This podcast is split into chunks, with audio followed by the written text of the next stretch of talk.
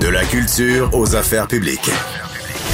Vous écoutez Sophie Durocher. Cube Radio. Vous connaissez l'organisme pour les droits des femmes euh, Québec, PDF. Ils ont organisé hier une manifestation euh, costumée comme les servantes écarlates devant l'Assemblée nationale pour dénoncer le projet de loi 2 qui, euh, selon elle, va faire reculer les droits des femmes dans différents enjeux. Parmi les manifestantes, il y avait Valérie Pelletier. Elle est au bout de la ligne. Madame Pelletier, bonjour. Oui, bonjour. Pour quelle raison vous êtes allée euh, manifester euh, à Québec? En fait, les membres de PDF Québec sont allés euh, pour contester le projet de loi 2 qui actuellement vise à faire vraiment un révisionnisme du langage et de la façon qu'on perçoit la réalité de hommes et femmes. Donc, ça vise à, à permettre qu'on puisse changer la mention de sexe sur les cartes d'identité. Et nous, ce qu'on dit, c'est que c'est vraiment important de garder la caractéristique de sexe biologique, on n'a pas de problème à ce que les personnes qui ont un sentiment d'identité de genre euh, incongru ajoutent une mention de genre, mais pas qu'on efface la question de sexe.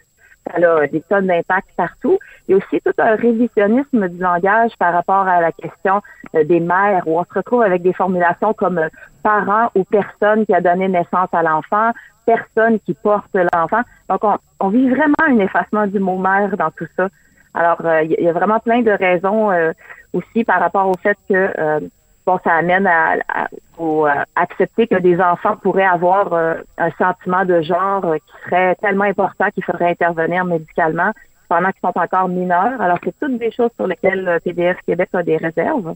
Donc, en tant que membre, je participe activement à cette militance-là. D'accord. Euh, bon, il y a beaucoup d'éléments dans ce que vous venez de nous dire, donc on va les prendre euh, un par un.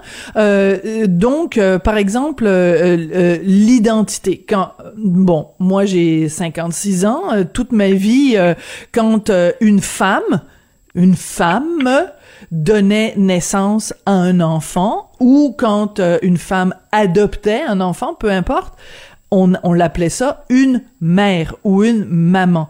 Donc, qu'est-ce qui vous inquiète dans la dans la possible disparition? Et ce serait et ce serait documenté comment cette disparition du mot mère? C'est à cause du projet de loi 2 euh, sur euh, la gestion pour autrui, c'est pour ça? Oui, une autre membre de PDF pourrait être disponible pour répondre plus amplement aux questions sur la GPA. C'est moins mon domaine d'expertise, mais effectivement, on se retourne avec plein de façons de twister le langage qui mène à l'effacement des mères et donc à la réalité des femmes qui sont femmes puisqu'elles ont un corps de femme, qui a des aptitudes biologiques qui fait que c'est la raison pour laquelle on nous a opprimés depuis que le monde est monde.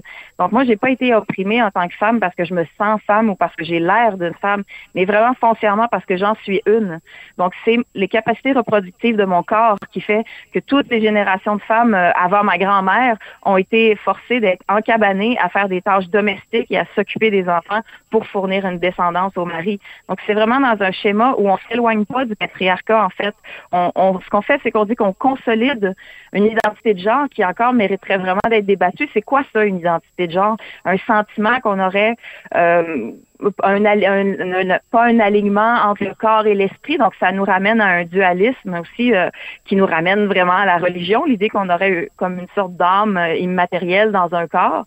Donc nous on dit c'est vraiment dangereux parce que ce que ça donne sur le terrain, ben ça donne que maintenant depuis plusieurs années déjà au niveau fédéral, Statistique Canada répertorie sous la base du genre et non plus du sexe. Alors le risque de ça, ben on se retrouve avec des prisonniers hommes dans des prisons pour femmes, c'est déjà le cas. On se retrouve à répertorier des crimes de nature sexuelle qui sont des viols commis par des hommes envers des, majoritairement des femmes et des enfants, comme étant des. il suffit que cet homme dise se sentir femme. Alors comme maintenant on a besoin que de s'auto-identifier dans un genre pour faire changer sa mention de sexe.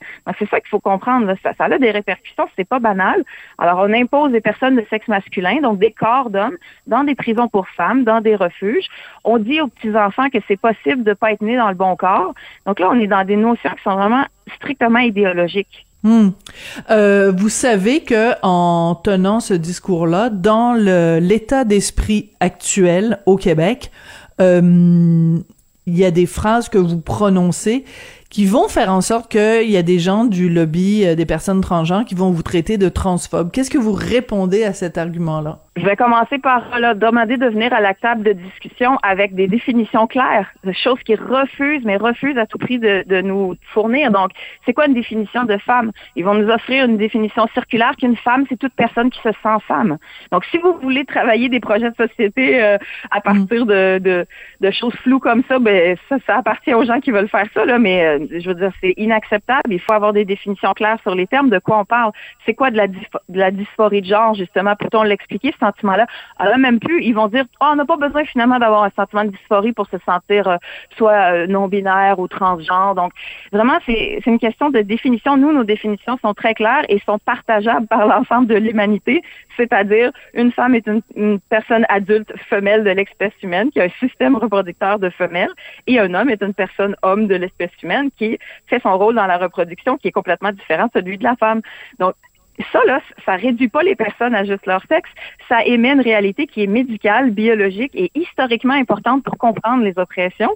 Puis si on enlève ça, on n'a plus de vocabulaire pour décrire la réalité et on se retrouve à effacer les femmes, on se retrouve à effacer les personnes homosexuelles et les lesbiennes surtout, c'est toujours les femmes qui vont en subir plus que les hommes. Les hommes ont aucun problème à refuser des personnes de sexe féminin dans leurs espaces, ils l'ont toujours fait. Mais nous, si on décide dans nos lieux qui sont presque toujours des lieux de care, donc des lieux de soins, comme des refuges, euh, des groupes de soutien pour femmes seulement. Si on dit qu'on refuse une personne de sexe masculin, puisque son expérience vécue et ses, ses luttes sont pas les mêmes que les nôtres. Les luttes mhm. des personnes transgenres sont les luttes des personnes transgenres.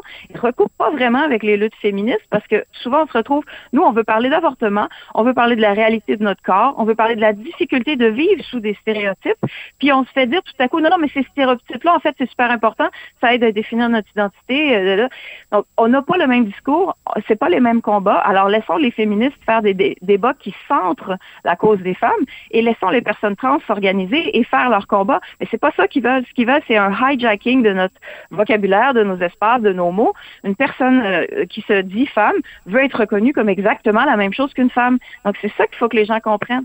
Moi, qu'on me traite de transphobe, ça fait quatre ans que je suis pris dans ce combat-là environ. Ça me coule par-dessus. Moi, j'arrive à la table de discussion avec des, des définitions claires, avec l'idée de voir comment ces concepts-là affectent la réalité de groupes qui existaient préalablement. Donc, le groupe mhm. femmes est un groupe opprimé qui mérite vraiment ses propres luttes et ses propres structures pour euh, justement adresser ses besoins. Mais là, on se retrouve dans un effacement total de tout ça.